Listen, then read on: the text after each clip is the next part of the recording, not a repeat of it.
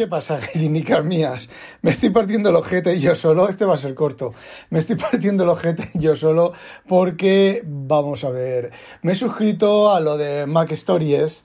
Ah, tienen un Discord ahora, una, como tenemos nosotros el Wintable de Discord, y en algunas de las, de las entradas, pues pone esto de, del nombre, del título de la cabecera, pone she, her, eh, he, him, y cosas de esas, bueno, para indicar el género y cómo quieres que te llame. Y yo lo siento, soy irreverente, tengo muy mala leche. Podéis entrar en Twitter y ver lo que me he puesto. Lo que me he puesto es ello barra puto plebeyo. Y en Discord, en el WinTablet, porque en el otro queda mal, pero en el WinTablet he puesto feo barra gorilo. Y bueno, no tengo nada más que deciros. Joder, me estoy... En serio, venga, en serio, ahora ya. Y no tengo nada más que, que contaros. Eh, bueno, quería hablaros de algo de Apple, de antes de irme de vacaciones. Se lo comenté a Inconvenient, el mejor podcast sobre plumas, papeles y demás. Y se, se lo pregunté, pero ni ella se acuerda de lo que yo iba a hablar, ni yo me acuerdo de lo que iba a hablar, y me dice que se lo hubiera dicho a mi novia Siri, que, por cierto, por cierto, preguntadle a Siri así. Oye, Juanita, ¿cuál es la raíz cúbica de 125? Y echaros unas risas. A ver, tiene su explicación mm, eh, de desarrollador programática, pero mm, si coges la calculadora de, de macOS, uy, de macOS, si coges la calculadora de iOS o una calculadora medio decente de programador, de programador, no, perdón, de científica, haces 125 raíz cúbica y te da el valor que tiene que darte, ¿vale? Porque exactamente igual que uno sabe que en, en, coma flotante los números de coma flotante tienen cierta imprecisión, uno puede, hay reglas para minimizar esa, esa falta de precisión. Y ya que estamos de choteo, os voy a contar una cosa de choteo que me acabo de acordar. Vosotros en iOS abrís la calculadora de iOS en el teléfono, en el iPhone, y os sale pues una calculadora churrimangui bastante cutrecilla con sumas, restas, multiplicaciones y divisiones y que encima nos sigue las reglas de los paréntesis y de las prioridades y todo eso. Pero si la ponéis en horizontal, gracias Hancold, la ponéis en horizontal, os aparece una calculadora científica. Yo estoy usando iPhones más o menos en serio desde el iPhone 4. Y lo acabo de descubrir porque Hancold me lo, me lo ha dicho. Y bueno, otra cosita más, así hago un poco más de, tiempo porque no tengo muchas cosas que nada que contaros realmente.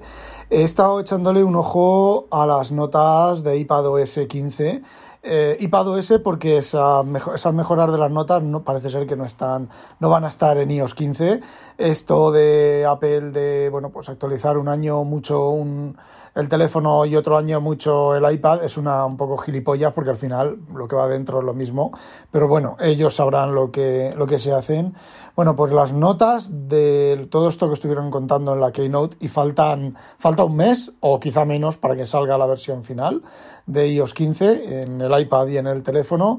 Eh, lo de las notas está, por lo que he estado viendo, eh, a ver, yo no tengo iOS 15, pero instalado en ningún equipo, pero lo he estado viendo, bueno, pues el Mac Stories, que han publicado un par de, de entradas sobre el tema y esto de, no me acuerdo qué sitio web más, también han publicado algo, está súper bien. Aparte de que permita tags, ¿vale? Tú pones el hashtag, la doble barra, y pones una palabra y entonces eso te lo toma como un tag, te lo añade en la sección de tags y luego puedes hacer carpetas inteligentes con tags y demás. Aparte de eso tiene lo que son las notas rápidas, que por lo que he estado viendo es una chulada. A ver, lo presentaron en su momento.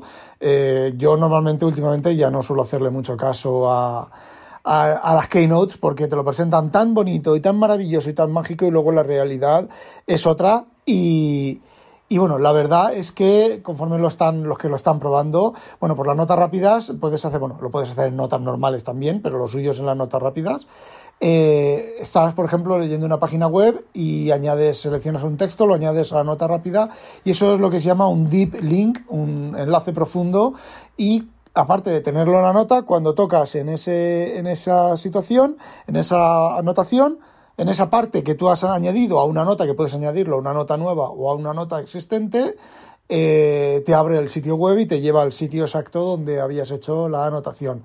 Eh, problema, mm, cuando ese sitio web desaparezca, esa página web desaparezca o esa página web se actualice y el, el, meta tag que añada al sitio web y demás, a la posición, cambie, mm, no sé qué va a pasar. DevonThink tiene eso, ¿eh? DevonThink tiene enlaces a, sitios y de hecho tú puedes desde un documento de, de DevonThink crear, crear enlace copiar enlace, entonces copias el enlace, te vas a otro documento, pegas el enlace y cuando haces clic en ese enlace te abre el documento el documento que está enlazado. Eso tiene Devonthink desde pues desde que yo lo estoy usando.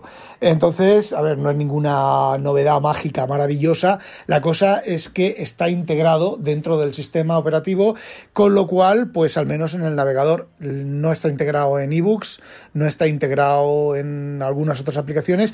Y como siempre en todo esto son las aplicaciones las que lo tienen que implementar. Es decir tiene tienen un API para, para que las aplicaciones implementen este tipo de permitan e implementen este tipo de enlaces con lo cual pues no sé no lo han publicado en la beta y si lo han publicado no lo podría deciros pero no veo o sea no ¿cómo se dice joder eh, me imagino que DevonThink lo añadirá. Si no lo añade en, en, el momento de la salida, lo añadirá pronto.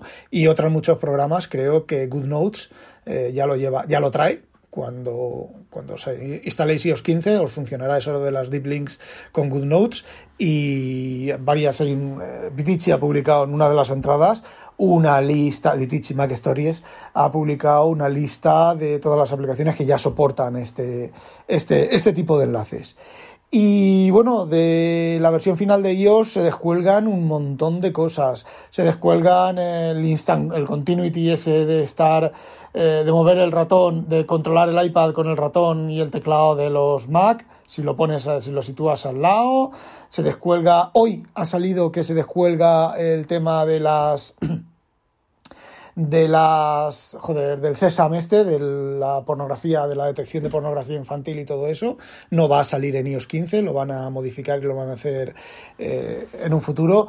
Eh, realmente, no sé, esto es un poco también machacar a Apple por machacarla, ya lo comenté en el Hangout de WinTablet, yo no lo veo mal, no veo mal la implementación que están haciendo ahora.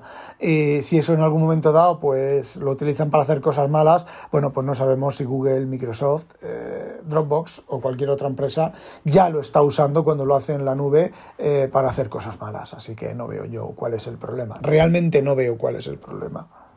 Y bueno, se descuelgan más cosas de las que anunciaron, bastantes más cosas de las que anunciaron, que es lo que os comenté yo en, ya no me recuerdo dónde, creo que en el Hangout de, del miércoles pasado, que, eh, bueno, demasiadas novedades y demasiado poco tiempo para hacerlas, dada la complejidad de los sistemas operativos actuales. Yo, de hecho, yo, es que esto lo tengo yo con práctica porque tenemos una máquina, una máquina muy especial, nosotros, que vale un dineral, vale no os imagináis lo cara que es respecto a lo caras que son las máquinas que vendemos.